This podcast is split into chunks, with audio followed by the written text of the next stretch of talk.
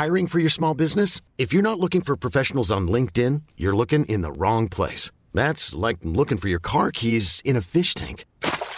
LinkedIn helps you hire professionals you can't find anywhere else, even those who aren't actively searching for a new job but might be open to the perfect role. In a given month, over 70% of LinkedIn users don't even visit other leading job sites. So start looking in the right place. With LinkedIn, you can hire professionals like a professional. Post your free job on linkedin.com slash achieve today.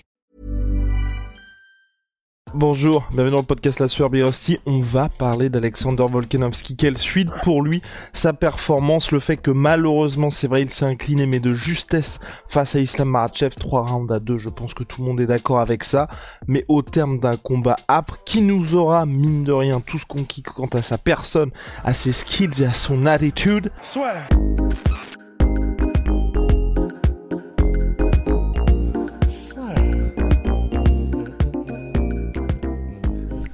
Entre dans l'octogone avec Unibet. Qui sera le vainqueur du combat En combien de rounds Fais tes paris sur l'app numéro 1 et profite de 100 euros de bonus sur ton premier pari. Birosti, Alexander Volkanovski, selon toute vraisemblance, on devrait aller vers un combat d'unification face à Yair Rodriguez. Les affaires courantes reprennent. Est-ce que toi, après ce qui s'est passé là, mine de rien, où je pense qu'il est entré dans une autre dimension, est-ce que c'est quelque chose qui te dérange un peu? Est-ce que tu aimerais bien voir la revanche immédiate contre Islam Makhachev ou au contraire, tu te dis, toi directement dans ton esprit, tu étais en mode bon bah là, on a cette parenthèse lightweight et ensuite on va revenir à ce qui se fait d'habitude? Bah, En fait, pour moi, il y a pas mal de trucs dans mon esprit qui ont un peu changé depuis que j'ai vu effectivement cette perf contre Makhachev parce qu'en fait, tout simplement, maintenant, je me dis, en vrai, il pourrait monter en lightweight sans trop de problèmes. La seule question que je me pose, c'est est-ce que là, c'était encore plus parce que stylistiquement, du coup, il avait un style. Moi, je pensais que Makhachev allait vraiment euh, s'occuper de Volkanovski, même si j'adore Alex. Et là, il nous a prouvé à tous que non, non, enfin, non seulement tu ne peux pas, même quand tu es Makhachev, même quand tu es euh, l'héritier de Trabib avec le style, avec cette maîtrise au sol, avec cette lutte, avec même ce cardio, parce que jusqu'à maintenant, on n'avait pas trop vu Makhachev en difficulté de ce côté-là. Et bah, c'est vrai que stylistiquement, là, c'était. Je ne sais pas si on peut dire que c'était adapté pour Makhachev parce que après le combat, c'est trop facile, tu vois, c'est pas possible. Ce serait là, je me foutrais du monde. Mais en fait, je dis ça dans le sens, je me demande comment euh, Volkanovski serait contre un Dustin Poirier, serait contre un contre un n'importe qui, un Chandler, un Tsaroukian je je sais pas comment est-ce qu'il serait contre un striker lightweight qui a une bonne défense de lutte. Tu vois, c'est ça ma question. Mais bah, là, il a prouvé Makhachev que déjà lui-même faisait partie de toute façon des tout meilleurs, même debout en fait dans la KT. Alors c'est pas euh, c'est pas un kickboxer de métier, mais il a aucun problème et on l'a vu contre Volkanovski. On rappelle un gars qui fait jeu égal contre Holloway euh, et contre les meilleurs de toute façon, euh, même debout. Bah, Makhachev n'avait pas de problème. Maintenant, effectivement, contre un mec comme par exemple, je sais pas pourquoi je pense à Dustin particulièrement, mais ou Geji, tu vois, est-ce que, comment ça se passe? C'est vraiment la question que je suis en train de me poser. J'ai pas encore de réponse définitive. Je sais pas ce que tu en penses. Est-ce que vous en pensez Mais sinon, honnêtement, à part cette petite question, vu ce qu'il vient de montrer là, il peut très bien monter en lightweight sans problème en fait. perso, moi je serais en mode, il défend son titre euh, contre Yair. Et ensuite, honnêtement, il monte en lightweight, quoi. Pareil, je partage complètement ton avis. Ce que je disais hier dans le live avec Chris, pour moi, Yaya Rodriguez, il va n'en faire qu'une bouchée. Tout simplement parce que, ok, je respectais immensément Yaya Rodriguez, mais le problème, c'est que depuis Frankie Edgar, il a jamais été testé face à un lutteur ou face à quelqu'un qui peut le mettre un petit peu dans le man dans ce domaine-là. Et ça fait pas mal de temps. Je pense que l'UFC, je pas dire on a conscience, mais tu vois, il s'était dit, bon, on a un petit peu une pénurie de featherweight qui sont intéressants, donc on va le faire monter tranquillement. Il affronte des mecs qui sont très durs, mais pas des gars qui peuvent potentiellement le mettre mal, comme ami Frankie Edgar, et je pense que Volkanovski, tu vois, ça va être un petit peu, on va se rendre compte que, ok, Yair Rodriguez a énormément progressé, mais le problème c'est qu'il l'avait pas mis face à un gars qui peut justement changer de niveau euh, en fonction du gameplay, en fonction du déroulé du combat, et on va vite être repris par la réalité. Après ça, je pense que pour Volkanovski et pour Islam Makhachev, moi j'aimerais bien que sur la même carte en fait, ils fassent leur défense de ceinture. Et qu'ensuite on mette la revanche. Et une fois qu'il y a la revanche, quoi qu'il arrive, Volkanovski puisse se tester face à d'autres gars de cette catégorie lightweight parce que je suis entièrement d'accord avec toi, je pense que à la manière un peu de ce qui se passe avec Max Holloway aujourd'hui qui revient contre Arnold Allen, Volkanovski il a nettoyé la catégorie, il y a plus personne. Enfin, moi, il y a aucun combat qui m'intéresse en fait en featherweight pour lui. Alors qu'en lightweight, je suis exactement comme toi. Il y a pas mal de gars où je me dis, qu'est-ce que ça donnerait après ce qui s'est passé là? Alors qu'en featherweight, enfin, je sais pas si toi, enfin, j'avais dit dans le live, peut-être Zabit Magomed Sharipov s'y revient, mais à part lui, je le vois battre tous les mecs. Ouais, puis Zabit, honnêtement, euh, je le surkiffais quand il était là, mais bon, déjà, un, il est plus là, et deux, pour moi, il faudrait qu'il fasse quelques combats pour remériter sa place pour le titre, euh, pour moi. Et, c'est vrai que c'est pour ça que pour moi, là, maintenant, Arnold Allen, si jamais il fait une performance incroyable, mais parce que c'est vrai que si Arnold Allen bat de manière vraiment convaincante Holloway, ça veut quand même dire un truc, ça, veut dire quelque chose. Et là, dans ces cas-là, il y aurait peut-être Yair puis Arnold Allen, mais en espérant qu'il n'y ait pas un autre mec qui d'ici là euh, explose non plus en fait. Donc c'est pour ça que franchement, s'il bat Yair là pour réunifier sa ceinture, franchement, il aura mérité, à mon sens, de d'aller en lightweight pour trouver de nouveaux challenges, même si Arnold Allen, euh, bah, du coup, peut-être aura explosé entre temps. Il a mérité ce droit de monter, tu vois. Et mais pour par contre, pour au niveau du timing, euh, d'après ce que j'ai entendu, il a besoin d'une pause Islam Makhachev bien mérité. Et du coup, lui, il était en mode septembre-octobre, je crois. Alors que Volkanovski était chaud pour repartir euh, direct. Ouais, exactement. Et c'est là où moi, ça m'embête un peu parce que ce sera un podcast subsidiaire, bien évidemment, par rapport à ça. Moi, ça m'embêterait beaucoup pour Volkanovski, après ce qu'il a fait là, que quelqu'un d'autre comme un Benil Dariush ou le prochain challenger à la ceinture, en fait, profite de toutes les pistes tout, tout ce qu'a mis en place Volkanovski pour battre Islam Makhachev et qu'en fait, enfin, tu sais, au regard de l'histoire, le mec qui fasse tomber Islam Makhachev ne soit pas Volkanovski, alors que là, c'est lui qui a ouvert pas mal de brèches potentielles. Et c'est pour ça que moi, j'aimerais bien que la prochaine sortie d'Islam Makhachev soit, bah tu vois, ce soit euh, défense de ceinture tranquille. Quand, je dis ça, quand je dis tranquille, c'est Justin Gagey, par exemple, Islam Makhachev ou Fiziev, Islam Makhachev. Je mets Islam Makhachev. Mais j'aimerais, j'aimerais pas que ce soit un Benny Dariush ou en tout cas un mec qui peut mettre en place ce qu'a mis en place Volkanovski qu'il batte Islam Makhachev et que pour l'histoire, tu vois, on n'est pas ce côté. Aujourd'hui, ce qu'on a vécu à Perse là pour l'UFC 284, qu'on oublie complètement la dinguerie que ça aurait pu être sur le papier, que je vais pas dire une injustice parce qu'il a vraiment perdu, mais bah vous savez là aujourd'hui vous avez les émotions, nous qui sommes là en train de nous dire putain ce qu'a fait Volkanovski, dans 5 ans on aura tout sous, on aura tous oublié, mais tu vois, on retiendra juste le rouge sur Wikipédia ou sur le Sherdock, tu vois. Et c'est ça un peu qui m'embête. J'ai vraiment envie que les deux s'affrontent une nouvelle fois et assez rapidement pour qu'on ait vraiment le cœur net de ce qui se passe, ou soit euh, comme ce qui s'est passé pour Volkanovski contre Max Holloway, t'es un poinçon où clairement il y en a un qui a pris le dessus, il y avait un combat serré, et puis ensuite, euh, bah il y a complètement une inversion de la tendance et Islam Makhachev lui roule dessus, ou alors Volkanovski s'impose et là ça montrera bien à tout le monde que bah, le premier combat, mine de rien, ça aurait duré un petit peu plus de temps, ça aurait vraiment basculé du côté de l'Australien.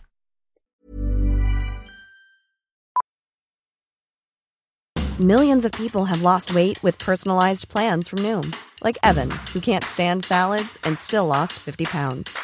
Salads generally for most people are the easy button, right? For me, that wasn't an option. I never really was a salad guy. That's just not who I am. But Noom worked for me. Get your personalized plan today at Noom.com. Real Noom user compensated to provide their story. In four weeks, the typical Noom user can expect to lose one to two pounds per week. Individual results may vary. Et d'autant plus que, et je pense que c'est important de le dire pour les gens qui n'ont peut-être pas vu les, les, conférences et les interviews après le combat, un truc qui est super intéressant qu'a dit Volkanovski, c'était si j'avais su, j'aurais plus tôt dans le combat accéléré. Et, et, en fait, parce que ce que disait euh, Alex, c'est qu'en en fait, il a, il a pas ressenti une force surnaturelle de la part de Islam. Et, et c'est incroyable. Il disait, au début, j'ai ressenti la pression et le jeu au sol et la lutte et le physique de, de, de Makhachev. Et, et Volkanovski dit, c'était pas incroyable. Et je me disais, ça doit être un piège. C'est quand même ce qui est fou. Et d'ailleurs, on l'entend entre des rounds à un moment donné, Volkanovski dire non, mais en fait, il est pas si fort. Et du coup, il a eu cette hésitation et il a gardé ce respect pour la lutte de Makhachev en se disant c'est pas possible, c'est un piège. Il est au moment où il va accélérer Makhachev, il va me serrer comme un comme un bois. Et en fait, ça n'est pas arrivé tout simplement parce qu'il était tellement bien préparé et il est tellement solide physiquement, malgré la différence de gabarit dont on pensait que ça allait être le facteur déterminant, qu'il n'a pas accéléré plutôt Volkanovski et c'est ça qu'il a regretté. Et c'est vrai que pour une revanche, donc, vu comme il a terminé C'est absolument pas du trash talk. Clairement, il en avait salement sous le pied encore Volkanovski. Il pouvait faire trois rounds, quatre, trois nouveaux rounds. Et du coup, c'est là où, pour un nouveau combat, l'inconnu serait incroyable de se dire, maintenant qu'on a un Volkanovski qui sait exactement ce qu'il a en face de lui, un Volkanovski qui met la même pression avec la même confiance dès le premier round jusqu'au cinquième, comment ça se passe? Et c'est là où effectivement ce serait super intéressant. Mais après, tu vois, pour, pour euh, peut-être donner un élément de réponse à la question que tu posais sur ce serait quand même, ça ferait, ce, serait dommage, ce serait ballot que quelqu'un d'autre utilise là les, les pistes qu'a trouvé Volkanovski. En vrai, je pense que il y a que Volkanovski qui peut faire ce qu'il vient de faire. Il y a que Volkanovski qui peut faire ce qu'il vient de faire, mais moi je parlais plutôt d'un mec comme Benil Darush ou dans un style différent. Je pense que debout, il a pas de problème avec Islam Makhachev et je pense qu'au sol, avec ce qui s'est passé là, euh, il peut aussi poser des problèmes à Islam Makhachev, tu vois. Avec le côté appréhension en moins que tout le monde avait jusqu'à maintenant de se dire, et c'est pour ça que moi Volkanovski, je j'ai vraiment envie de voir cette revanche contre Islam Makhachev parce que ok les gens vont pouvoir se dire, il s'est pris des mises au sol de temps en temps, il ne se relevait pas, mais sauf que quand il se relevait pas, Maratchev ne causait pas de dommages en ground and pound, il n'y a pas de soumission qui passait non plus. Donc aujourd'hui, le côté à partir du moment où Islam arrive à mettre la main sur toi, c'est terminé, ça n'existe plus pour beaucoup de gars. Et en plus, Volkanovski, pour partir avec cette confiance-là, de se dire, je me suis relevé, et quand il me maintenait au sol, ok, il y avait le contrôle qui était pour lui qui fait que tu remportes les rounds, mais c'est pas pour ça que tu vas te faire terminer. Alors que tous les moments où je me suis relevé, c'était quand même un petit peu panique à mort, même si aussi, il convient de dire que Islam Makhachev a quand même mis en danger Volkanovski debout. Tout ça pour dire que euh, avec notre cher Benil je pense que tu vois, il y aura ce côté appréhension en moins aussi de se dire il y a une zone où il ne faut absolument pas aller Là, on a vu qu'effectivement, tu pouvais survivre là-dessus face à un mec qui a un gabarit moindre. Et puis, euh, on a bien vu contre Gamot qu'il ne rigolait pas du tout, du tout, du tout. Donc, euh, non, moi, moi, au global, franchement, euh, j'ai envie, j'ai envie de voir cette, cette revanche hyper rapidement. J'ai envie que les points sur les i soient mis par notre cher Alexander Volkanovski et que ça reste pas, euh, tu vois, un et si. Et c'est pour ça que je regrette aussi qu'il n'y ait pas eu Dana White mine de rien en Australie, parce que euh, David Shaw, donc qui est le, je crois que c'est le responsable à l'international de l'UFC. Bon bah vous avez bien vu, il joue plutôt le rôle de, de gars des relations presse, relations publiques de l'organisation. Il va pas vraiment prendre position. L'avantage c'est que s'il y avait eu un Dana White il aurait pu très bien dire je suis pas du tout d'accord avec les juges, faut qu'on refasse le combat hyper rapidement. Et là, on était reparti. Et, vraiment, moi, je regrette qu'il n'ait pas été présent, ou tu sais, qu'il n'y ait pas eu une interview avec ESPN qui soit organisée même en distanciel, parce que je crois qu'il était au Super Bowl. En gros, un truc qui fait qu'on se dit, ça y est, il n'y a pas que nous en tant que fans, que les combattants, que un peu tout le monde, même Joe Rogan qui était un peu dégoûté par la décision. Voilà. Qu'on puisse à nouveau se dire, on leur laisse quelques mois parce qu'il y a le ramadan aussi pour Islam Makhachev et ensuite on va repartir vers ça. Ou juste tu vois même un truc de Dana qui disent bon il y a le Yair Rodriguez contre, contre Volkanovski Ensuite, on va reprogrammer ça en novembre-décembre, Madison Square Garden, Las Vegas. Ce combat mérite, enfin, comme Dana White a l'habitude de le faire. Moi, j'ai vraiment envie parce que, et, je sais pas si cette impression-là, Big Rusty, sera juste le, mot de la fin pour moi. J'ai vraiment pas l'impression que l'histoire est terminée. Au contraire de ce que Islam Makhachev veut dire parce qu'il a réagi sur Twitter. Était, j'ai regardé le combat. À part la dernière minute, j'ai dominé euh, tout du long. Bah, et pourtant, juste après le combat, il disait qu'il était ouvert à un rematch. Donc, euh, et, de son côté, ça qui est beau, et c'est ça qui rajoute au scénario, c'est que de son côté, par contre, il a tweeté à Ex-Volkanovski, j'irai regarder le combat, pour moi, j'ai les rounds 2, 3 et 5. Donc, c'est, en vrai, c'est parfait. Et, je suis d'accord avec toi, il y a, y a tellement une impression de, c'est pas fini, on veut le revoir, et le scénario, les dynamiques étaient tellement opposées que ce serait, ce serait un crève-cœur si on voyait pas de revanche à un moment donné. Et c'est vrai que, bah, en fait, faut voir parce que là, il y a, que Darius pour lequel ça pourrait euh, foutre un peu le somme. Si Darius bat Oliveira. Et alors, si on se place, si le scénario de revanche Makhachev euh, versus Volkanovski était une personne, cette personne probablement rêverait que Oliveira batte Darius. Parce que dans ces cas-là, il n'y aurait pas de très très clair contender. Et dans ces cas-là, si entre-temps Volkanovski il a battu euh, Yair Rodriguez, bah, premier combat de rentrée d'Islam Makhachev, on lui remet euh, la, pile, euh, la pile humaine euh, Volkanovski quoi. Encore que Birosti, c'est là où c'est compliqué. Enfin, c'est, on, vous savez, on parle souvent à l'UFC du, du, fait que les combattants aient uniquement à chaque fois qu'il y a un combat, un résultat, le dernier combat en tête d'un athlète. Et c'est vrai que pour moi, le problème de Charles Oliveira, mine de rien, c'est que, ok, la performance d'Islam Makhachev était brillante, mais Charles Oliveira était pas du tout euh, à son A-game contre Islam Makhachev. C'est pas le meilleur Charles Oliveira qu'on a vu. Et je pense que, tu vois, si il y a le combat contre Benny Dariush et qu'on a le retour du Charles Oliveira qui est tout en flow, tout à l'instinct, qui fait des trucs qui sont pas forcément euh, orthodoxes, mais qui font que ça marche avec lui, et qui nous livre une performance brillante, ah, t'as envie de revoir la revanche contre euh, Marachev. C'est ça qui est très très compliqué, c'est qu'aujourd'hui, à l'instant T, en février, Volkanovski contre Marachev est au-dessus de tout, mais en mai prochain, Charles Oliveira fait une dinguerie contre Benil Darush. Euh, tu sais, on va se souvenir de son run exceptionnel, du fait qu'il était comme mine de rien en discussion où nous on était en train de se dire, bah putain, entre Rabib et lui, euh, il y a quand même match en termes de, de résumé. Enfin, je sais pas ce que t'en penses, toi. Bah, en vrai, je sais pas, parce que je pense que de la, de la même manière que tu l'as dit, mais du coup, je vais prendre le raisonnement en l'envers. Le fait qu'il ait été autant étouffé, papier cadeau, terminé, envoyé à la poste par Makhachev dans leur combat et qu'il n'ait pas existé, pour moi, fait que Volkanovski a quand même un avantage quand on considère s'il y avait le choix là tout de suite entre les deux, euh, entre qui a un rematch, même si Oliveira gagnait de manière convaincante contre Darius, on serait tous en mode ouh, on a envie de voir le rematch. Mais comme entre euh, le match euh, Volkanovski et le match Oliveira, ça s'était fait comme ça, bah, quitte à en prioriser un, j'ai tendance à penser que les gens prioriseraient quand même un rematch avec Volkanovski parce qu'on a la certitude que c'était gros gros match et que Volkanovski avait peut-être les clés. Great, great, great Big Bon, en tout cas, affaire à suivre. J'espère que moi, ça va, tout ça va bien, euh, va bien avancer les prochains mois, qu'on aura une vraie sortie de Dana White à ce sujet, j'espère cette semaine, et qu'en tout cas, du côté de Volkanovski, comme d'Islam Marachev, ils poursuivront un superbe run, tu vois, jusqu'à une nouvelle collision, parce que là aussi, il y avait toutes ces discussions autour du classement pound for pound. J'espère aussi que l'UFC, tu vois, va juste rétrograder d'un seul rang Volkanovski au regard de sa performance et que, en fait, on est toujours ce petit, hum, cette, petite course à distance pour se dire quand il y aura la revanche, toujours les mêmes enjeux, le titre et le classement pound for pound. Parce que, mine de rien, hum, je soupçonne l'UFC aussi de vouloir faire revenir John Jones dans la course au pound for pound euh, quand il va revenir contre Cyril. Donc, euh, attention à tout ça. Bref. Bah ouais. Mais Hostie, on a terminé? Je crois. Hein. Eh ben, shout ma sweet pea, ma sweet protein, moins 36%, je crois, sur tout MyProtein avec le code la sueur. See ya. See ya.